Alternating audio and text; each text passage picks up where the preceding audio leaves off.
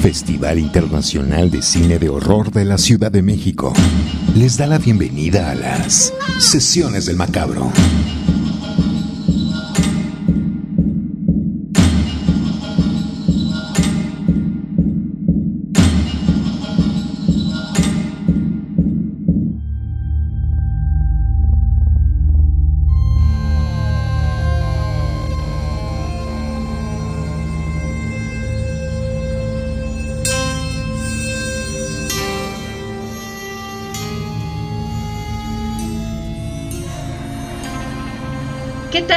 Macabra, ¿cómo están? Bienvenidos una vez más a estas sesiones del Macabro. Se acercan los 20 años de nuestro festival. En estas sesiones de podcast estamos eh, celebrando estos 20 años, eh, platicando de diversos temas que han ocurrido y que se han manifestado a lo largo de los 20 años de festival. Y pues en esta ocasión vamos a platicar, por supuesto, de la presencia de las mujeres dentro del cine de terror y en particular en Macabro. Estoy en compañía de mi querida amiga Edna Campos. Edna, ¿cómo estás? Muy bien, Cassandra, muy contenta de estar aquí nuevamente contigo, platicando sobre los 20 años de Macabro y sobre eh, pues este tema que tendremos el día de hoy, en el cual vamos a hablar sobre eh, las mujeres en el cine de terror y cómo lo hemos visto desde eh, la óptica de este festival. Así es, Edna. Y pues Macabro tiene presencia femenina, digamos, como con más fuerza desde el 2012, ¿no? En aquel año se presentaron seis cortometrajes. Desde entonces ha ido creciendo más la, presencia femenina dentro del festival. En el 2013 hubo ya un largometraje de cortometrajes que había seis, llegamos a nueve, ¿no? Se hicieron homenajes. En el 2014 los cortometrajes aumentaron a 11 y volvió a haber presencia de largometrajes. Cada vez el número fue aumentando. En el 2015 fueron 18 cortometrajes. En el 2016 eh, bajó un poco el número, pero se siguió, se siguió dando la, la perspectiva. El chiste es que, por ejemplo, en el 2009 ya tuvimos dos largometrajes femeninos y 12 cortometrajes. Ha habido programas de cortometrajes de talentos femeninos como Sofía Carrillo, se han dado conferencias como la de Loret Flores, ¿no? Que habló de la reproducción humana en el cine de terror. La chica que hace nuestro cine minuto cada año, pues es también una mujer, es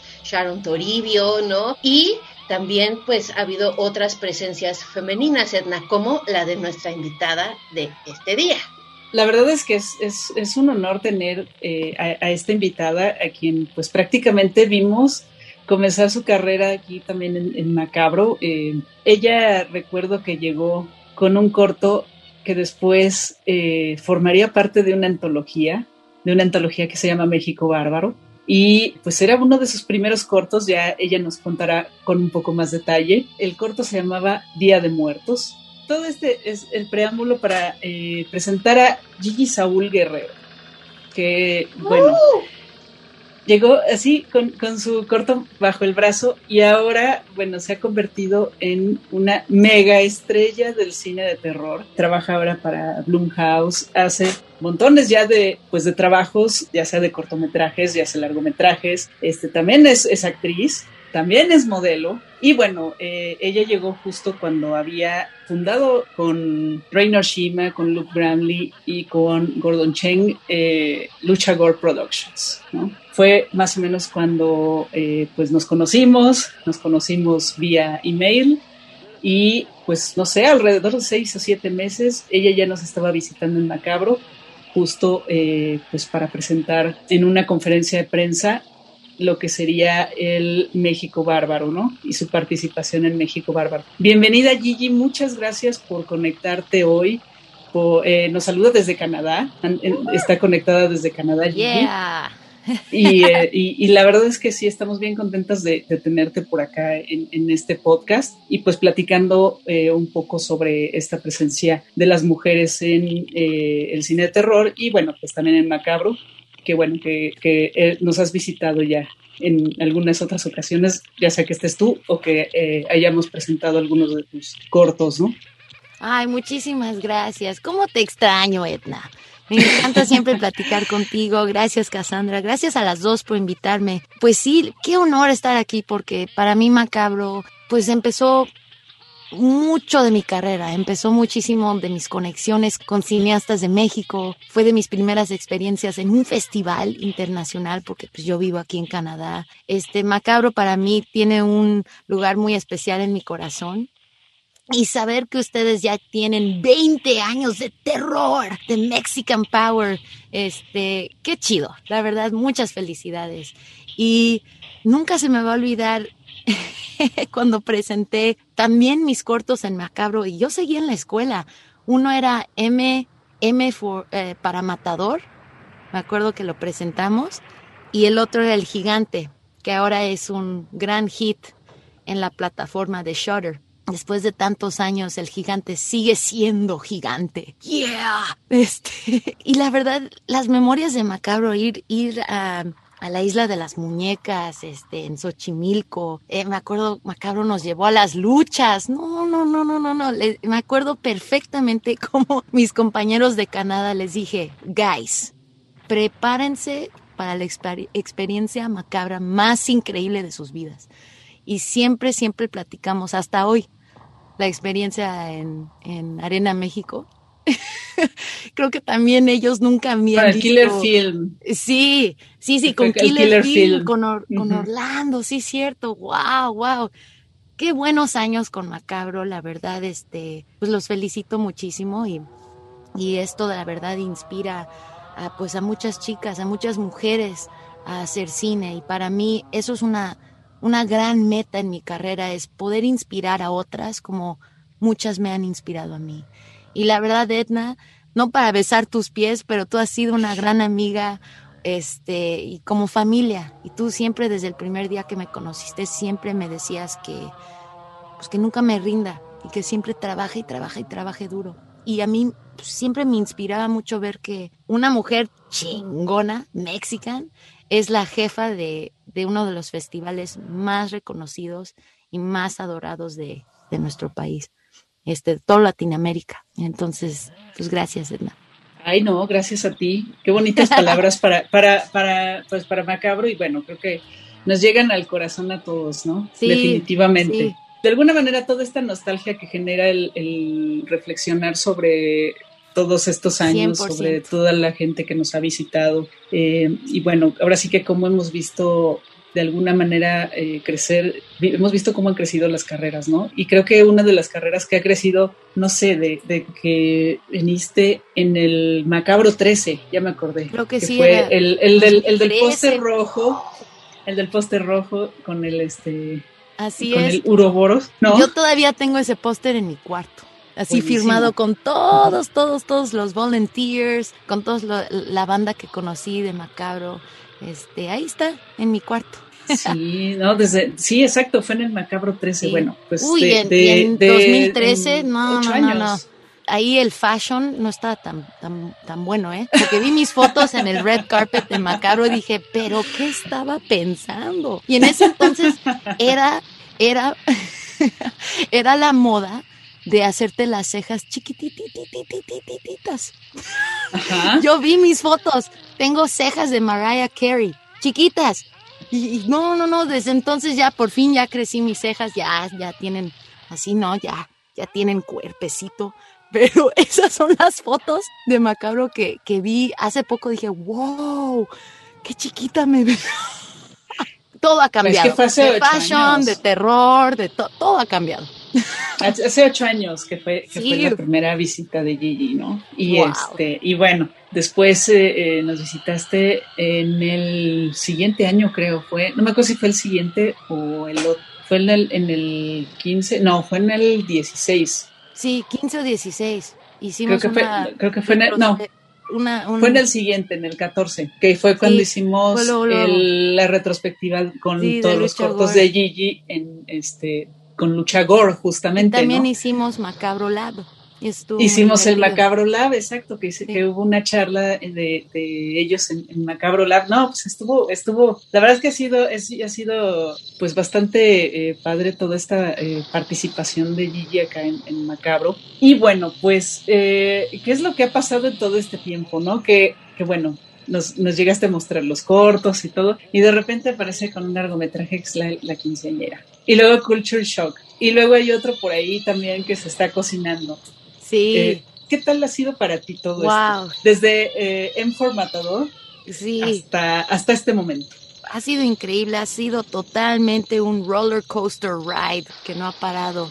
Pero la verdad, este, desde entonces, desde Macabro, pues me la, me la pasaba y me la pasaba haciendo cortometrajes todavía más, este, viendo qué, qué voy a hacer, qué voy a hacer. Y, y algo que yo estaba notando mucho, que pues lamentablemente le pasa a muchas mujeres no solo en la industria, pero en el género en especial, es bastante difícil que te pelen, la verdad, es bastante difícil. Y yo estaba mandando ideas de largometrajes por todos lados, estaba buscando funding este, en Canadá, eh, muchos lugares y no, esa oportunidad no, me, no llegaba para mí. Hasta que yo tomé el riesgo, dije, bueno, ¿qué tal si me voy a Los Ángeles? Pues me voy, con mi dinerito y me voy.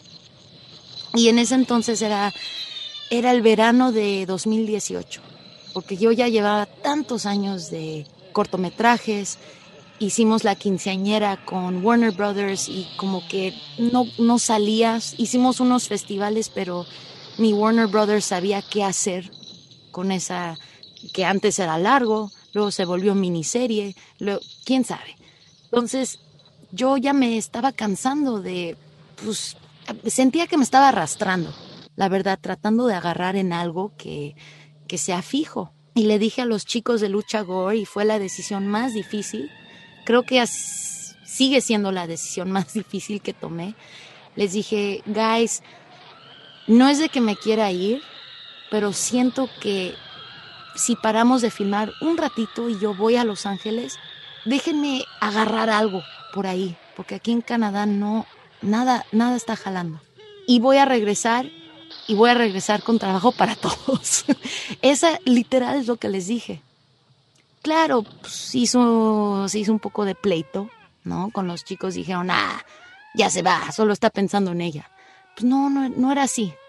Nada más yo veía que, me estaba costando mucho trabajo mostrar y básicamente a comprobar que yo sí puedo ser directora nadie pues creía en mí, la verdad, así de triste fue. Y, y me fui, le hablé a mi compa Eli Roth, le dije, dude, ¿qué onda? Dice, hey, what's up? Le dije, hey, pues, ¿cuánto me cobrarías para quedarme a dormir en tu pool house? Este, ah, claro, nada. ¿Qué necesitas? ¿Dos días? Dos meses. Tres. y Eli Roth, órale, pues tienes suerte porque ni en mi casa voy a estar. Aquí están las llaves y yo, no. Me ayudó, literal. Le dije, no, no, no. Le dije, bueno, te veo la semana que entra, vamos a comer, platicar y si me dejas quedarme en tu guest house, en el pool house, porque tiene una mansión así de mil gentes caben, ¿no? Y, y esa noche le traje un mezcalito de gracias, ¿no? y me dijo, Gigi, yo tengo que ir a filmar un documental. Aquí están las llaves. Quédate. Yo entiendo lo que estás haciendo, que, estás haciendo aquí. Y desde hoy siempre le digo, gracias, gracias, gracias, gracias.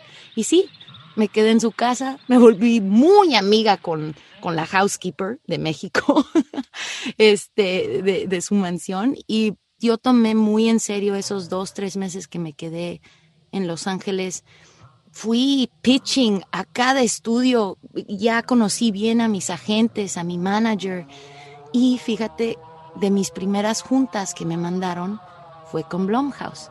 Y yo creo mucho en todo pasa por una razón y siento que ese fue el momento perfecto para conocer a Blumhouse porque estaban mero, mero en ese momento buscando a alguien que, que haga el guion y, y dirija el guion de Culture Shock que es el que yo hice. Los conocí, dijeron, bueno, esta chica solo tiene cortometrajes y la quinceañera que nunca salió, pero vamos a conocerla, X. Y, y ya, desde ese momento todo cambió, me dieron la oportunidad. Para mí sí fue este, diferente porque yo tuve que hacer el pitch para Culture Shock cuatro veces cuatro veces tuve que regresar a, las oficinas de Blumhouse a decirles, no, neta, yo soy la directora de este guion. Cuatro veces. Y eso, eso no existe. La verdad, son dos veces max, tal vez tres. Pero yo regresé cuatro veces y yo sabía que, había otro chico que lo estaban considerando. Era él o yo. Pero solo yo regresé cuatro veces. Pero todos estos momentos que se ven eh, que, que para una mujer mexicana, un minority, todos estos momentos que se ven, ¿por qué yo tengo que hacer más esfuerzo? No lo veo negativo, para nada. Yo lo veo como una, una ventaja en trabajar más fuerte, una ventaja en dedicarme más, en estar con las pilas bien, bien prendidas, ¿no? Eh, y ya, pues la verdad, todo fue tomar un riesgo de irme y ya regresar. Luchagor, seguimos haciendo cortos muy padres con Creep TV. El año pasado sacamos uno para Día de los Muertos que se llamó Mistress of Bones. Hizo muy bien en, en, línea. Y ahora estoy haciendo otro largometraje con Blumhouse para Amazon Prime que se llama Bingo. Y nuestra actriz principal es Adriana Barraza. Estoy muy contenta de que mi carrera ya ha llegado a ese nivel de poder trabajar con Oscar nominated chingones, you know, como Adriana Barraza, qué emoción. Y pues ahí sigo. Perdón, platiqué muchísimo. Eh, te toca. Pero ahí va. No, de hecho, esa, me emocioné. esa era la pregunta que, que, nos contaras eh, justo qué había pasado de, desde, ahora sí que desde la última vez que nos vimos hasta ahora, ¿no? Que, Tanto ha este, pasado. Tanto, que, que, bueno, cómo ha crecido toda la, carrera, pero sobre todo esto, ¿no? Que, que, luego se piensa que, ah, no, pues bueno, ya está haciendo acá y ya está, ya está haciendo otro, otro largo y ya está haciendo algo con este, Adriana Barras. Este, ha sido muy rápido, ¿no? Les, le ha sido muy, fácil, pero eso es lo que parece, ¿no? y eso es, eso es lo que creo que luego este, es a veces lo malo, ¿no? Que se piensa que, o sea, sí, las cosas se dan así, ah, sí, ha tenido mucha suerte nada más, ¿no? o sea, es una cuestión de trabajo. Para nada. Y o sea, yo, eso es lo que siempre he visto, que siempre este, ha habido muchísimo, muchísimo trabajo detrás, ¿no? Y que, bueno, eh, algunas personas alcanzamos a ver una parte, pero creo que la mayoría, por supuesto, no no sabemos todo el trabajo que hay para llegar a este punto, ¿no? Sí, y, y también es, yo considero mucho que es importante poder trabajar en diferentes... Eh, pues departments, ¿no? A mí me encanta mucho actuar, hacer voiceover para caricaturas. Eh, me gusta mucho, pues, sí, también estar de modelo, lo que sea. Entonces, aunque parece que para mucha gente a lo mejor piensa, es suerte o, ah, qué rápido, yo ni duermo. o sea, me la paso trabaje y trabaje y trabaje para, pues no sé, seguir motivada. Y lo padre es que ahora he tenido, después de Culture Shock, me abrió las puertas para que la gente pues, me reconozca en la industria. Es, qué, qué lástima que antes no, pero el momento que ya tienes algo que, que se pudo ver en muchos países o, o le fue bien en festivales, ese es el momento que muchas puertas se abren y creo que para, pues, para las mujeres ese es el momento que tienes que buscar porque pues, es, es, difícil. Para algunas no, ¿eh? para algunas, boom, en un corto, ya, vamos. Este, pero para algunas como yo, yo hice 18 cortos, o sea, llevo tantos para llegar a ese momento. Entonces, para algunas es uno, para otras es 18. Todo depende, pero tienes que que seguir dedicada y tienes que tener esa pasión y no te puedes rendir para nada. Es muy fácil decir, ay, ya no quiero hacer esto. Y fíjate con la quinceañera, que fue una experiencia muy difícil. Yo seguía muy joven, eh, tratando de también aprender cómo se trabaja con un estudio.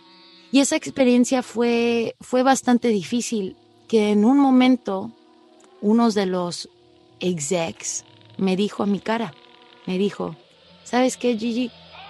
Creo que no deberías de ser cineasta. Así me lo dijo. Yo me acuerdo ese día, no dormí, pero me acuerdo muy bien que, que llegué al punto de... Eh, estaba dudando si de veras esto es o no es para mí. Por, por la opinión de un güey. Pero ese momento, qué bueno que pasó, porque el siguiente dije, el siguiente día dije, nah, he can go to hell. This is for me. me motivó y me enojé tanto y dije, no, si este de la quinceañera no funcionó, ahí les voy con algo mucho mejor. Y creo que eso me inspiró a irme, a irme el año después, un año después, a irme a, a Los Ángeles. Entonces siento que todos estos struggles, todos estos momentos que pasamos en, como empezamos en nuestras carreras, pasan por una razón y solo nos van a, nos van a ayudar a crecer al final y, y ser más fuertes y tener esa, esa, ¿cómo se dice? Esa claridad en lo que uno quiere hacer. Se los quería compartir porque sí fue un momento muy difícil y fue la primera vez que dejé que alguien me diga así. Y me dijo más cosas, me dijo, cambia tu bio en IMDb, no te representa, parece que estás mintiendo, creo que no eres cineasta. Así muy, muy gacho. Pero ese momento me ayudó mucho a estar preparada para momentos que vienen más fuertes. Y siendo joven, latina y mujer en la industria es muy difícil. O sea, es algo que le digo a, mucha gente, sí es, está cañón, especialmente en el género. Pero ese momento me preparó para otros momentos difíciles, como cuando yo dirigí por primera vez en 2019 mi primer episodio de TV para La Purja, The Purge. Este, super cool, super cool, me dieron esa oportunidad. Y me preparó ese día en el set. Otro, otro güey del crew no le gustaba que yo era su jefa, no le gustaba. Y me habló igual.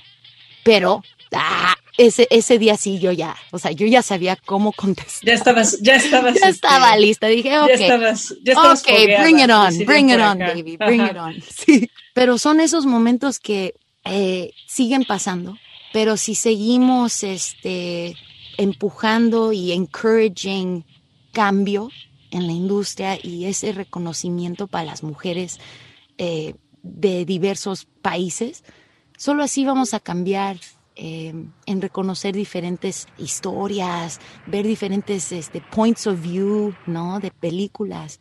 Y ahorita es un gran momento, especialmente en el género. Estamos viviendo que ahorita hay un reconocimiento para mujeres muy grandes. Es que chido. Siento que todo esto, eh, la única suerte siento que tengo es que soy cineasta en un gran momento en la industria y soy cineasta en un gran momento para el género de terror. Porque ahora todos quieren ver qué tenemos que decir las mujeres. Y tenemos mucho que decir. Mucho, mucho, mucho. Y mucho que compartir, claro. Sesiones del macabro. Cuando empezamos a hacer toda la el recuento, la revisión de Sí. lo que habíamos eh, proyectado y cómo eh, eh, iba creciendo justo la presencia de películas dirigidas por mujeres, ya sea en la- la- largometrajes o, cortometrajes en el festival. Y bueno, dentro del contexto mundial que de repente se empieza a ver como de 10 años para acá más o menos, que bueno, que aparece por acá, este, se me fue ahorita el nombre de la directora, pero se llama, la película es La chica eh, que regresa a casa en la noche. Re- recuérdame, Cassandra. Que de hecho creo que es de Canadá, eh, la directora. Es Sí. una chica que se llama Analili Amipur. Ajá, ajá, exacto, exacto. Y bueno, después viene esta de que le pusieron acá, este, Voraz. Ah, voraz. Este, la película, este, eh, que es hablada en francés, si no me equivoco. ¿no? Sí. Y, y bueno, y así, ¿no? Podemos hablar de, de también de, de, de Babadook, de, de esta, eh, de la directora de Babadook, que, que ya también por ahí tiene otra película. Y bueno, de Isa López, que, que eh, también tengo entendido que muy pronto va a, a lanzar otro largometraje de terror, que creo que es el, el Chupacabras, ¿no? Sí. y este, y bueno, pues, o sea, y vemos por todos lados, ¿no? Que, que sí, ya, ya ha crecido muchísimo la, la, este, la presencia. Acá, de hecho, el año pasado ganó una directora eh, argentina, ganó el, el premio de mejor largometraje Ay, qué cool. eh, iberoamericano, ¿no? Entonces, Sí. sí, es, es, ha sido bien, bien interesante ver, y, y bueno, la presencia, insisto, ¿no?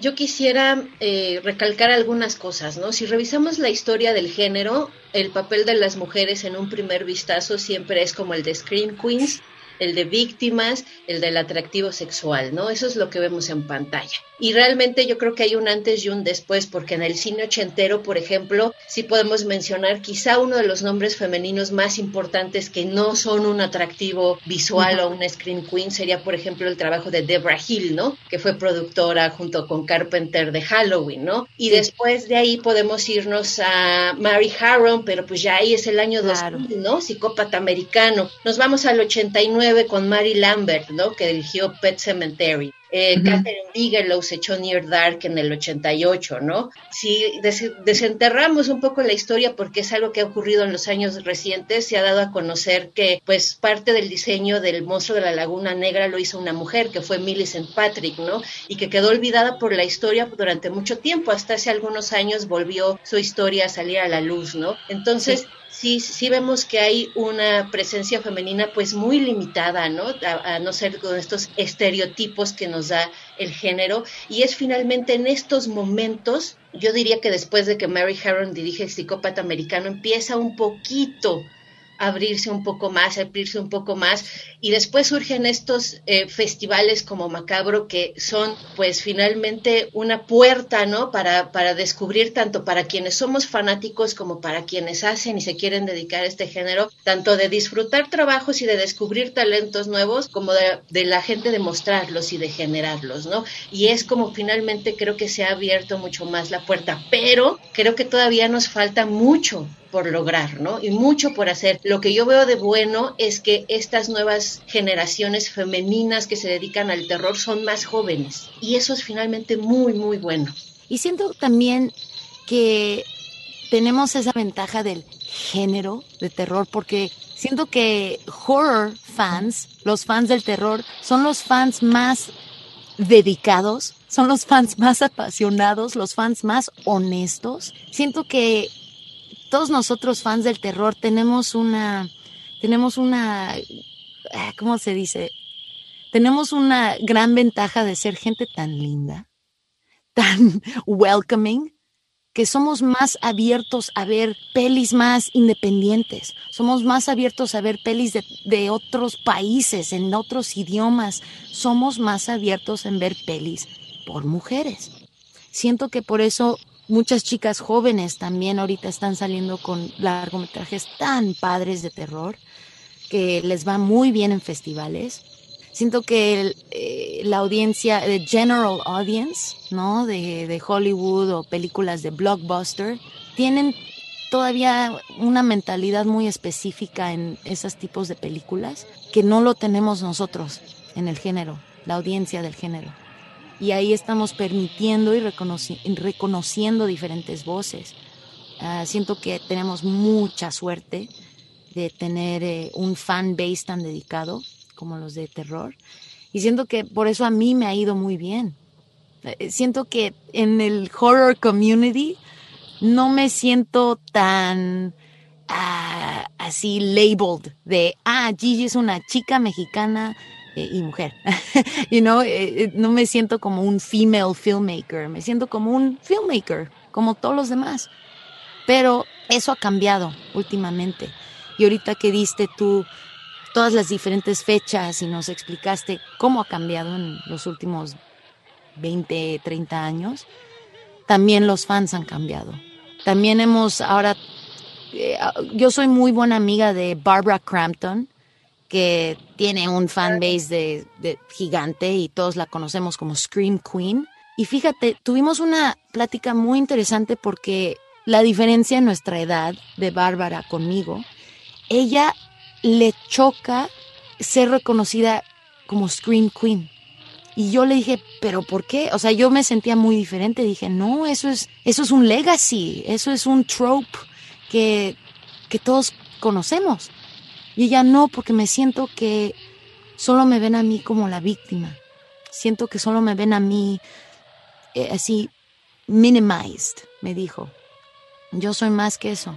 Y me pareció muy interesante, muy interesante porque yo me sentía totalmente opuesta de, de, lo que ella me dijo, y yo le dije, yo siento que Scream Queen es un reconocimiento, un honor. Siento que no solo es ser la víctima, eh, siento que hiciste un stamp de lo que tú eres en el género. Y, para ella era totalmente lo opuesto. Ah, entonces hasta, mira, la opinión de, de esos labels como Scream Queen, las opiniones también de eso han cambiado. Todo, todo está cambiando muchísimo y ahora estamos más, ah, no sé cómo se dice en español, pero más aware, más, eh, tenemos más cuidado en qué le va a ofender qué a quién. Siento que ahora el Generation C, todos quieren cancelar a todos para, para cualquier razón. Entonces ahora tenemos tanto cuidado de qué vamos a ofender a quién, dónde, cuándo. Eh, siempre tenemos ahora esa preocupación que a mí no me gusta. Siento que ahora nos para en hacer cosas eh, con tomar ese riesgo, este, no sé. Como ah. ponerle más este sangre a las películas. Exacto, exacto. Fíjate, e, el gore, el gore, yo tuve esta plática hace dos semanas con la peli que estoy haciendo ahorita. Les dije, hay una diferencia muy grande entre gore y sangre. Sangre no es gore. O sea, me puse tan passionate porque mi nueva peli no me dejaron hacer gore. Dije, ah, bueno, entonces voy a hacer mucha sangre. Sangre es X. Gore es si le ves, ay, no sé, eh, los intestines o el hueso, no sé. No, eso es gore. Sangre no es gore. Entonces, en, mi nueva peli, yo pues, puse bastante sangre, pero eso es todo lo que se ve. Y que me dicen, ay, no, es mucho gore, Gigi. Yo, ¿gore dónde? no hay. Fíjate, gracias Edna, me, recordaste algo, algo que, estoy ahorita peleando. Sí, pero es que sí veo eso. O sea, digo, independientemente de como que la cuestión específica, yo veo eso en general, que ya hay una, una censura ya automática de, porque todo ofende, ¿no? Sí. Entonces, pues sí, obviamente una película gore, claro que va a ofender, ¿no? pero pues a final de cuentas tiene un código, ¿no? Y ese código debe de ser eh, leído como lo que es, ¿no? Que es una ficción muy exagerada y que pues en realidad este pues no, no, no es un documental, ¿no? Eso o sea, no, no este no tiene que ver con, las cuestiones que luego se pueden ver en los documentales que pues, pueden ser terribles, ¿no? Pero es otro, es otro tipo, es otro código, ¿no? Entonces, eso, eso es lo que creo que se está perdiendo, ¿no? Que, que hay, o sea, las, las películas deben ser leídas de acuerdo a sus características ¿no? Y que no necesariamente son, impulsan a, la violencia o, estas cuestiones, ¿no? Que bueno, eso es algo que desde que yo empecé a trabajar en, en la promoción del género, ha disminuido en algunos momentos, pero no ha cambiado realmente, ¿no? Que es el que se piensa que es un género que induce a la violencia, cuando yo pienso que es todo lo contrario. Todo lo contrario. Nos eh, siento que este género nos, nos permite escapar todos los pedos que tenemos en el mundo. O sea, es el género que nos permite a, no sé, nos permite básicamente a, a, ver cosas de miedo, cosas feas e, en una diferente perspectiva. Yo estoy muy convencida que nosotros fans de terror sobrevivimos la pandemia muy bien. Nos fue muy bien este, no estuvimos tan locos y preocupados. Dijimos, ya lo vimos en 28 Days Later. Ya sabemos qué vamos a hacer. O sea, este. yo, lo que les decía es que con la pandemia nunca, nunca me esperé lo del papel higiénico. Uf, o sea, en ninguna película de zombies, en ninguna película de infectados, en ninguna película apocalíptica se preocupan por el papel Qué extraño, ¿no? Que eso es, eso es lo que estuvo sold out. O sea, eso dije, de todas las cosas. Y fíjate, aquí en Canadá fue, no sé si en México igual, pero aquí en Canadá dos cosas fue lo que, o sea, no existió por un rato. Claro, papel de baño y este harina para hacer pan toda la harina de Canadá, gone. Desapareció. no, sé, no sabemos por qué eso. Creo que todos querían pan, pero harina se fue. O sea. Es que es, para apapacharse. Así es. O sea, haces, pan, haces pastelito, no sé, ¿no? Es una forma de apapacharte. Mi papá que, que hace, que es panadero. No, no, no, no, eso fue una pesadilla para mi papá y mi mamá. Ay, Fabián, pero papel de baño es más importante. mi papá, pero ¿cómo les voy a hacer conchas? Así me decía, así nos decía mi papá, bien preocupado. Pero sus bolillos, ¿cómo vamos a hacer tortas? Así estaba Superman. Ay, no, aquí, aquí pasó el, el, este, bueno, lo del papel de baño sucedió, pero lo que yo me di cuenta fue que se acabó como las, las semillas. El arroz, o sea, el, arroz, bueno, los frijoles, este, todo eso sí voló. ibas al, supermercado y estaba vacío todos esos estantes. y bueno, yo lo del papel de baño lo asocio con la comodidad. Y por ahí también leí un artículo sobre eso que es, eh, era un símbolo de que todos estábamos perdiendo nuestra comunidad y de la vida cotidiana. Entonces, o sea, no hay nada más cotidiano que, y, más cómodo que el papel de baño. O sea, es un símbolo de, la comodidad. Y también se asocia a eso, también al, uso del cubrebocas, ¿no? Que mucha gente, o sea, es inconsciente, pero mucha gente lo, este, no quiere usarlo porque no quiere perder su comodidad. O sea, pues es incómodo, por supuesto, ¿no? Pues andar en la calle y luego con el calor que hace, este, andar con cubrebocas es súper incómodo, pero pues es eso, ¿no? Totalmente. Y, siento, pues, todo esto que nos pasó con la pandemia, todo este estrés, ya llegamos a, un punto, como empezamos esta conversación hace rato, ya estamos todos hartos.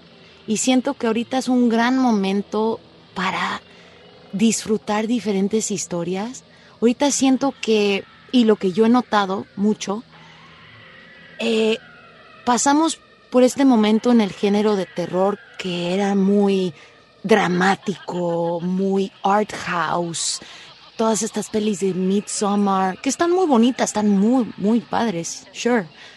Pero siento que ahorita vamos a regresar y vamos a querer ver, ver cosas que escapamos todos los pedos del mundo.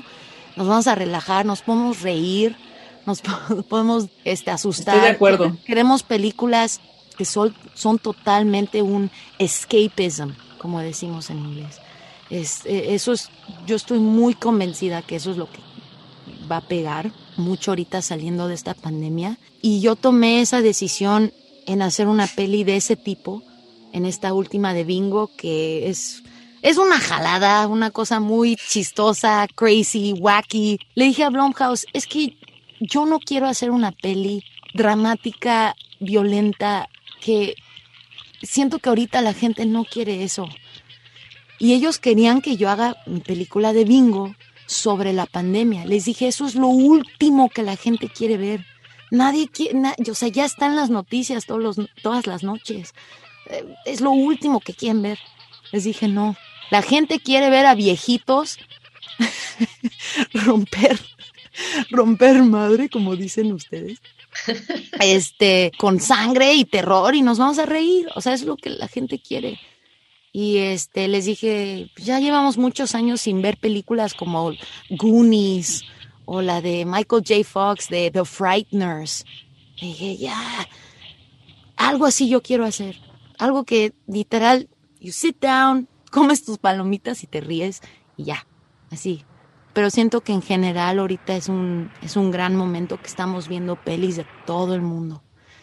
Y este, y qué bueno que aunque los cines ya se están abriendo, hay plataformas ahora de todos lados, hay tantas plataformas que eso ha permitido a pues, nuevos cineastas tener un hogar para sus películas. Muchas chavas he visto sus pelis de terror en Shutter, eh, en, festivales que ahora eh, estaban en línea, pude ver muchas pelis ah, y conocí más chicas en el género. Entonces, este, pues, yo estoy muy contenta de que estamos reconociendo más la, la voz femenina. Pues increíble, Gigi. La verdad es que sí ha sido, ha sido una plática bien interesante. Sí. Todos estos detalles este, sobre, pues bueno, de, de, todo lo que está detrás de, del éxito digamos, digámoslo de esa manera, ¿no? Seguimos en estas sesiones del macabro. Oye, Gigi, ya para terminar. Pero, eh, ¿qué es macabro para ti? Ahora que vamos a cumplir 20 años, ¿qué, ha significado? Ya nos dijiste un poco al, inicio, pero, pero ¿qué ha sido? ¿Qué, ¿Qué, es macabro? ¿Qué le deseas a macabro en estos 20 años? Uf, para mí, para empezar la, la respuesta, para mí macabro significa family is everything, gore is love, siempre digo. Yo le deseo a Macabro otros 20, 40 años más. Este, siento que Macabro ha traído a gente de todo el mundo a disfrutar lo que amamos, que es el terror. Y, y no solo eso, Macabro sabe cómo celebrar el género más adorado del mundo. Ah, entonces para mí es, es, es, es, tan bonito saber que ustedes ya llevan 20 años de disfrutar cosas extrañas, cosas macabras. y yo espero poder pronto ir a celebrar con ustedes, porque los extraño muchísimo, Edna. Extraño el pulque. Macabro, siempre recuerdo el pulque. Este, que a lo mejor es una memoria medio, eh, medio borrachina, pero, pero Macabro, Macabro siempre me ha, me ha demostrado cómo divertirme. Eh, y, y para mí, este, son unas memorias muy bonitas porque me fui de México hace tantos años y Macabro siempre muestra las tradiciones mexicanas, nos llevan a pasear. No solo es sobre el género, pero también es la representación de nuestro país bonito, de México. Maravilloso, Gigi, muchas gracias. ¿Eso estuvo bien? Estuvo muy bonito, eso estuvo muy bonito. Yeah. Cassandra, ¿algo que, que crees que se nos haya quedado en el feminismo hay una cosa que le llaman el techo de cristal, que quiere decir que te permiten llegar hasta un cierto nivel. O sea, te dicen, ya hay más apertura, pero las mujeres no llegan a ser CEOs de em, grandes empresas, ¿no? Se quedan en un nivel dirección general y de ahí no pasan. A eso le llaman las feministas techo de cristal. ¿Tú crees que algo así pudiera ocurrir para las, eh, para las directoras de cine de género, que sus trabajos se limiten a los streamings? Y sea más complicado llegar más, más arriba? Entiendo. Sabes, siento que si me hubieras preguntado esto hace 10 años, te hubiera dicho, sí, ahí quedamos. Pero ahorita, no, creo que no, no existe ese límite. Tenemos la ventaja de que hay una demanda gigante para content en, en plataformas. La pandemia atrasó este, muchos proyectos. La pandemia hizo que ahora tenemos hambre para nuevas historias, tenemos hambre para ver cosas nuevas. Entonces siento que ahorita la demanda tan grande para nuevo content es una gran oportunidad para chicas que, que hagan sus pelis independientes y las pongan, pongan este, para el mundo. Siento que el género nos permite a ver cosas con bajo presupuesto, nos permite ver cosas, ver cosas de todo el mundo. Y siento que esa avenida es muy buena para llegar más grande todavía. Siento que eh, nosotros en el cine de terror podemos ver una película, por ejemplo, esta que se llamó Host, que es toda por Zoom. O sea, la cosa más simple. Ahora esos, eh, esos cineastas están haciendo tres películas con Blumhouse. Y yo estoy muy convencida que si una chica hizo una peli así, le hubiera ido igual. Siento que no, no hay un límite en el género para las chicas ahorita. Siento que ahorita es un gran momento para empujar tus proyectos donde puedas. Todos quieren, todos quieren nuevo content, todos quieren nuevas voces en el género. Y yo lo sé esto por, por lo que veo con Blumhouse. Como ahorita están busque y busque guiones, están buscando nuevas cineastas. Todos quieren ver lo que las chicas tienen que decir creo que hace 10 años sí hubiera dicho, ahorita está, ahorita está muy difícil para llegar más de ese, ese techo de cristal como me explicaste. Algo sí que no he visto y yo no he tenido esa experiencia que espero que cambie, es tener un, un executive o un producer que sea mujer. Todavía yo no he tenido una jefa y eso espero que cambie. Y yo siento que sí, que sí va a cambiar, especialmente en estudios grandes como Blumhouse, he notado, aunque soy medio nueva en la industria y estoy conociendo gente de diferentes estudios y bla, bla, bla, he visto cómo los estudios están cambiando internally. Toda la gente que trabaja ahí están buscando jefas, no hay. Entonces, eso para mí espero que cambie más rápido que, que cualquier otra cosa para nosotras. Es que nosotras seamos las que están diciendo las instrucciones, las que estamos haciendo las decisiones más grandes. Eso es lo que quiero que cambie. Pero siento que eso no puede cambiar si, si no nos animamos, nosotras, mujeres, si no nos animamos más a pues, tomar riesgos, a filmar más y a contar nuestras historias. No, no tenemos que perseguir a nadie. Y esa es una mentalidad que muchas de nosotras tenemos, es que, ay, es que necesito, ay, es que, no, no, no necesitas a nadie. Sesiones del macabro. Eh, Gigi, este año, bueno, además de los 20 años, el festival está dedicado a los vampiros Wow. por los 90 años de, pues que se lanzó la película Drácula de Todd Browning. Súper. Entonces, queremos que nos cuentes, ¿Quién quiero que sea el siguiente Drácula? No. ¿quién quieres que sea el siguiente Drácula? No, una, una película que tenga una vampira de protagonista.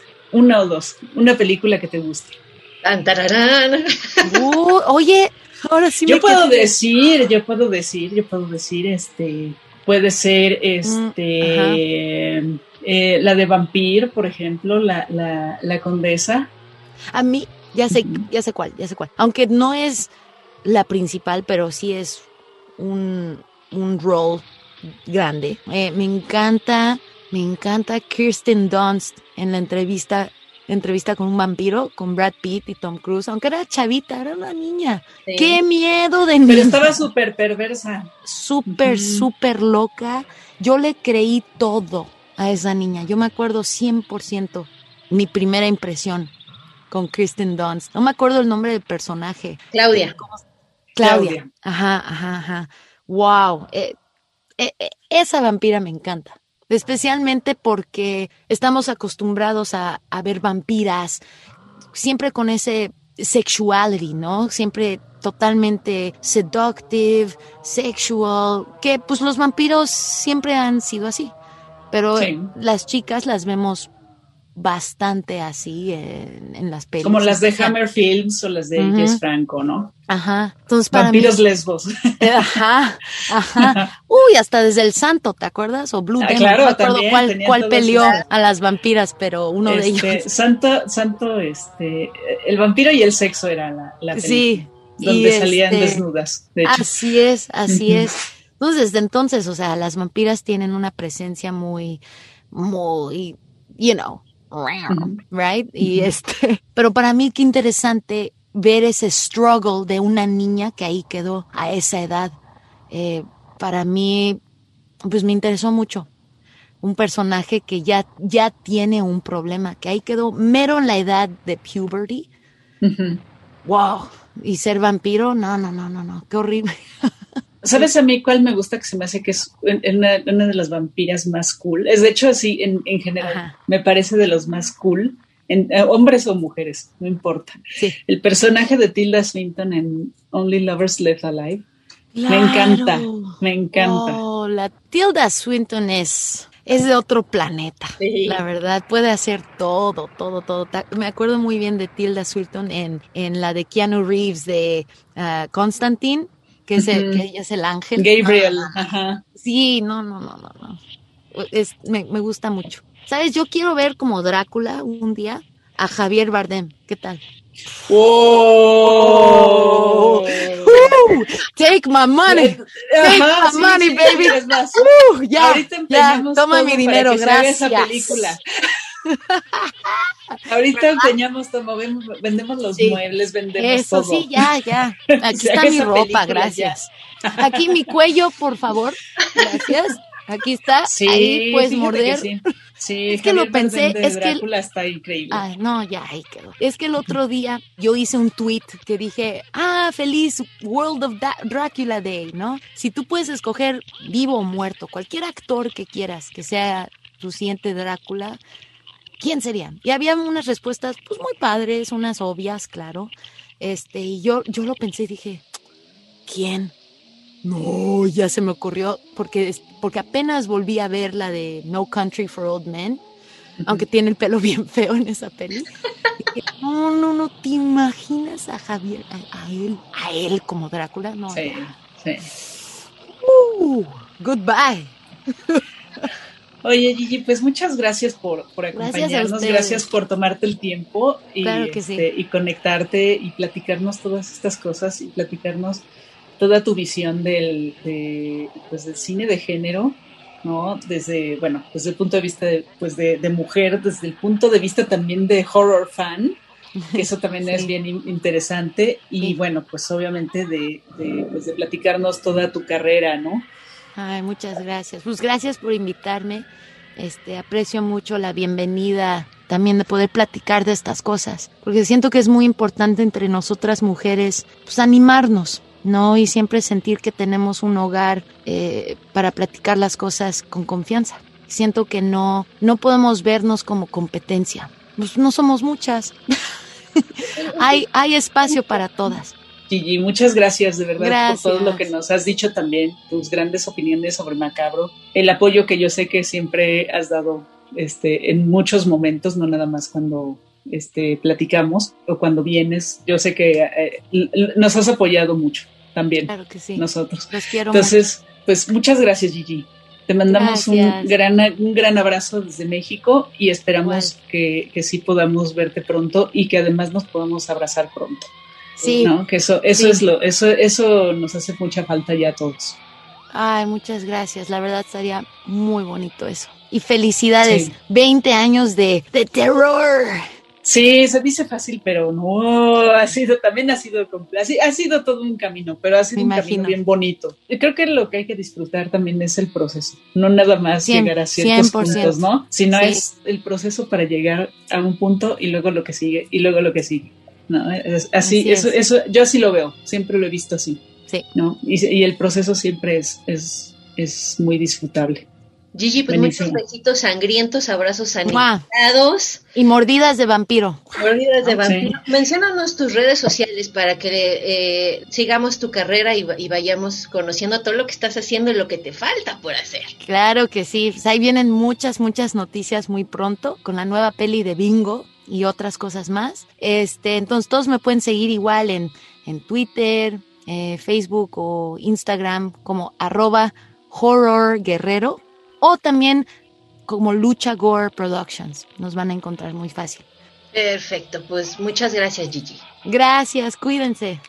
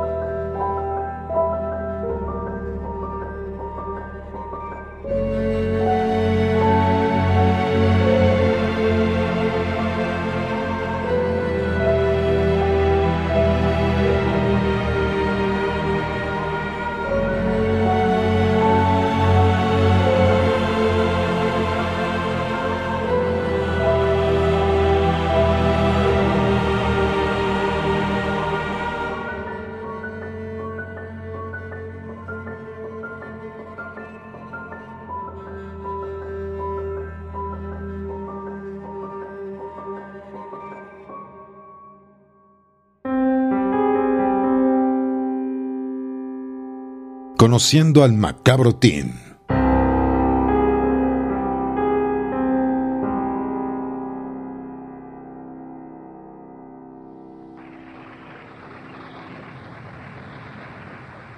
Bueno, eh, querida banda macabra, eh, justo llegamos a la parte en la que conocemos al equipo del festival, al Macabro Team, y en esta ocasión nos acompaña uno de los más eh, populares integrantes de este festival, que es eh, Mario Valencia, también conocido entre nosotros como DJ Ayanami, eh, forma parte eh, del equipo de programación. Él es pues quien se encarga de mucha parte del subtitulaje de las películas que se ven en macabro. Eh, también, bueno, hace gran selección eh, entre, sobre todo de cortometrajes. También ha hecho eh, algunas de las de los ciclos que, que, han acompañado los temas del festival. Y pues bueno, bienvenido Mario. Gracias por, por estar aquí y gracias por todo lo que has aportado a pues que este festival llegue a 20 años. No, hombre, muchas gracias, Edna, por la invitación a este podcast. De entrada, debo comentarte que ya me subió la autoestima cuando escuché eso de que soy de los más populares. Ya me hiciste el día con ese comentario.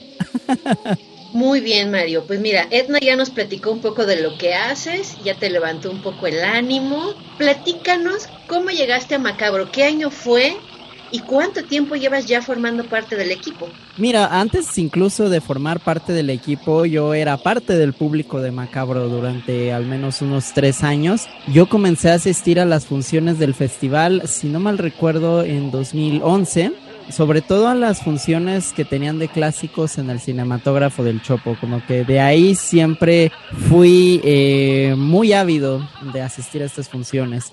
Me acuerdo mucho en especial una en el 2013 que pasaron las películas de Demony ahí en la cineteca. Esa fue como de las highlights que guardo con mucho cariño. También recuerdo en el Chopo haber visto la de Dulce Carlota por primera vez, esta peliculón con Bette Davis. Y bueno, ya de ahí, este, originalmente yo entré una amiga había visto la convocatoria del festival. Em, para los que no lo sepan, bueno, yo estudié la carrera de cine y ella me, me dijo, oye, ¿por qué no metes un cortometraje o haces un corto pues para la convocatoria de Macabro, ¿no? Y yo estaba en un momento de mi vida bastante errático, muy extraño y dije, pero es que no tengo ideas no ahorita mismo de qué podría grabar, qué podría ser de terror. Y de repente sale también la convocatoria de voluntarios. Y dije, mmm, esa suena también muy interesante. Y ahí fue cuando yo entré eh, como voluntario en el 2014, eh, justamente al área técnica como alumno de el mejor maestro que he tenido en la vida, que espero esté escuchando este podcast que se llama Mauricio Rangel. Gracias a él aprendí muchísimas cosas del trabajo que yo hago en Macabro, desde la elaboración de los materiales, el subtitulaje, eh, que bueno, yo previamente ya tenía un poco de experiencia con subtitulaje, pero aquí de verdad sí lo exploté a lo máximo. Y bueno, también es gracias a Edna que puedo incorporarme a este apartado de programación ya para el siguiente año. ¿Qué significa macabro para ti, Mario? Uh, esa es una pregunta muy acá. me encantan esas preguntas, la verdad. Siempre son algo complicadas, pero es que va a sonar exagerado, ¿sabes? Pero a la vez no lo es para mí. Porque Macabro ha sido mi vida durante muchísimos años. Y lo digo en el sentido de que no solo del festival en sí, sino por todas las experiencias, todo el aprendizaje, todas las personas que he conocido dentro del festival, eh, incluso que no estén involucradas directamente, sino hasta creadores de las mismas sedes, distribuidoras, etcétera, etcétera. Para mí Macabro me cambió totalmente el rumbo que yo terminé tomando con mi vida. Sobre todo estoy muy agradecido por la oportunidad en el apartado de programación, es una parte que a mí me encanta eh, y bueno, aparte de ello, los amigos que he hecho aquí dentro de Macabro han este, superado las barreras del festival, ¿no? Porque siempre era como, ya sabías que en agosto los ibas a ver durante 15 días, pero han ido más allá y han sido amigos constantes y que se han vuelto prácticamente del alma y eso creo que no tiene precio y me, me encanta que gracias a Macabro es que se hayan dado todas estas oportunidades. Mario, has trabajado ya muchos años en el festival, siempre te toca estar de movido para arriba y para abajo, desde antes hasta después de que ya termina el festival, ¿no? Antes, durante y después siempre hay mucho movimiento y por supuesto hay N cantidad de experiencias y de anécdotas. Compártenos algunas. Y siempre estoy en el ácido, Cassandra. Siempre es muy divertido verme, verme y no verme en todos lados y en ninguno al mismo tiempo, porque sí, eh, parte del trabajo involucra pues estarme moviendo de sede a sede cuando hay eventos especiales, estar al pendiente. Y la verdad es que se han pasado anécdotas de todo tipo, desde las jocosas, las paranormales y las trágicas. Eh, voy a empezar con una paranormal que platicábamos detrás de micrófonos eh, a algunas de ellas. Fíjense que solo he tenido una y fue en mi segundo año, en 2015, en la inauguración del Teatro de la Ciudad de Esperanza Iris. Eh, yo estaba trabajando en los camerinos que están al fondo, digamos en el sótano del teatro.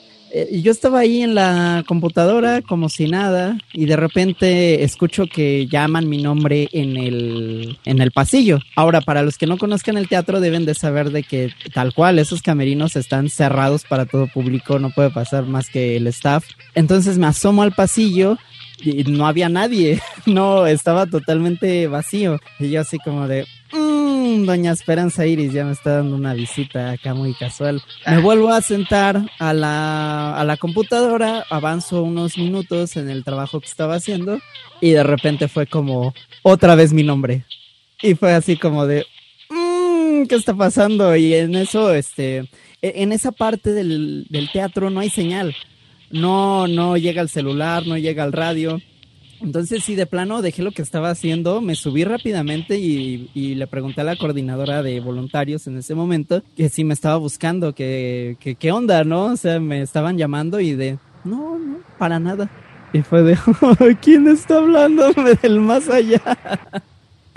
Esa es una, anécdota paranormal que, que, tengo y de cierta forma guardo con, con, mucho cariño. La verdad sí ha sido muy divertida. Una de las más recientes, que fue del 2019, fue muy jocosa para mí porque fue la, nuestro debut del festival en un autocinema. Y fue toda una experiencia, la verdad, armar un autocinema. Yo no tenía el conocimiento de esto. Eh, esto lo llevamos a cabo en el Cine Villa Olímpica, ahí en Tlalpan con la, el apoyo del equipo de Procine. Y ya, bueno, nosotros llegamos nada más con el equipo de, reproducción, el, reproductor del Blu-ray, la película, etcétera, etcétera. Y ya llega el chico de la de Procine con todo el equipo y así bien bien dicharachero, era todo un personaje muy pintoresco y de ¿qué onda, chavos? ¿Saben hacer un autocine? Y nosotros, no, Éramos tres voluntarios en ese momento. Pues hoy van a aprender. Y así bien casual nos puso a armar la antena este, receptora para todos los radios. Pero, o sea, nosotros sin conocimiento alguno y luego también armar toda la pantalla, amarrarla a todos los lados eh, para que no se cayera en ningún momento. Y luego acomodar el proyector directamente hacia la pantalla sin que hubiera obstáculo entre los autos y el tiro. Entonces fue muy divertido y ya cuando, esto es como una anécdota muy casual porque terminando ya nuestro trabajo de, eh, sí, ya, ya está la película y así, atrás de esa parte de donde armamos el autocinema hay una cancha de fútbol y ahí nos pusimos mientras a echar una casual cascarita mientras la proyección terminaba. Esa es otra anécdota que, tengo por ahí. y, pues también hay una trágica, Cassandra. ¿Quieres que te la cuente también? Por favor, sí, la vida está hecha de todo eso. Sí, y es que eh, esta anécdota de hecho la tengo muy fresca porque se la acabo de contar a alguien y es muy triste para mí, sí me, me duele en el corazón. Voy a intentar omitir eh, sedes y demás, pero voy a contarla. Eh, nosotros hace unos dos años tuvimos un maratón nocturno y bueno, eh, ya las películas estaban entregadas con varios días de anticipación y toda la onda, todo estaba en orden, ya la coordinadora de la sede sabía todo, etcétera, etcétera. Y yo ese sábado que iba a ser el maratón, pues ya lo tenía programado porque pues también me dedico a cubrir conciertos. Y ese día tenía concierto de, bueno, era un DJ set de Vince Clark, el fundador de Depeche Mode, de Erasure, de Jazz, etcétera, etcétera. O sea, un, ídolo para mí, ya, ya lo estaba contemplado. ¿Y qué crees que pasó? Ya estaba empezando el maratón y me marca una chica, uno de los voluntarios que estaba ahí en, el, en la sala, para decirme que faltaba una película. Así, de, de las seis películas que pasaban, faltaba una a pesar de que se habían entregado. Entonces yo a la encargada que le había entregado todo el material estuve contáctele y contáctele toda la noche hasta que de plano me cortó la comunicación y se dio por perdida la copia. Y fue como, creo que me tengo que salir del concierto ahora mismo. Y solo pude ver cómo pinchaba Vince Clark tres canciones. Le tomé unas cuantas fotos y me fui en friega primero a mi casa para hacer una nueva copia de la película y luego ir hasta la sede. Y te estoy hablando que ya era la una, una y media de la mañana cuando estaba pasando esto. Y ya entregárselo al proyeccionista para que obviamente tuvieron que cambiar el orden de las de los títulos. Y ya para meterla ahí por del final de, ah, sí, aquí está, eh, no, no, no piensen mal, pero me queda un trago amargo de esa noche, ¿sabes? Pues sí, me imagino. Y te cuento algo más triste todavía. Yo estaba ahí también y yo sí lo pude ver completo. Espero el micrófono no lo haya escuchado, pero hubo un crack en mi corazón en este preciso instante. Porque no sé si te acuerdas, Cassandra, pero hasta tardó un buen en empezar. Sí, se retrasó mucho. Eh, entonces solo se extendía mi agonía de me voy, me regreso, me voy, regreso. Oye, Cassandra, y se me acaba, me acabo, perdón si este ya me solté de repente como hilo, pero me acabo de acordar de otra anécdota. Esta no es mía, sino que me tocó verla así de cerca. Eh, si ustedes recordarán, quienes escuchen esto, ustedes también, pues tuvimos una función especial de Alucarda en la Biblioteca de México hace unos cuantos años, hace tres años o cuatro, creo, ya no me acuerdo, tres años. Y me acuerdo mucho de un personaje del público que había ido. E, e, este chavo se había ido desde Oaxaca hasta la Ciudad de México a, la función de Alucarda para ver la película y aparte conocer a Tina Romero, a la protagonista. Digo, desafortunadamente Tina no pudo este asistir eh, y al chavo al principio como que estaba decepcionado, pero ya después de ver la película fue como de, ah, ok, igual me la pasé muy bien. Y eso, eso para mí igual fue como ese alivio, ¿no? De que al menos el viaje no fue tan en vano. Me acuerdo también de aquella ocasión que el, estar ahí Manolo, que es un, es un sol, y tratándose de Alucarda todavía ilumina más, ¿no?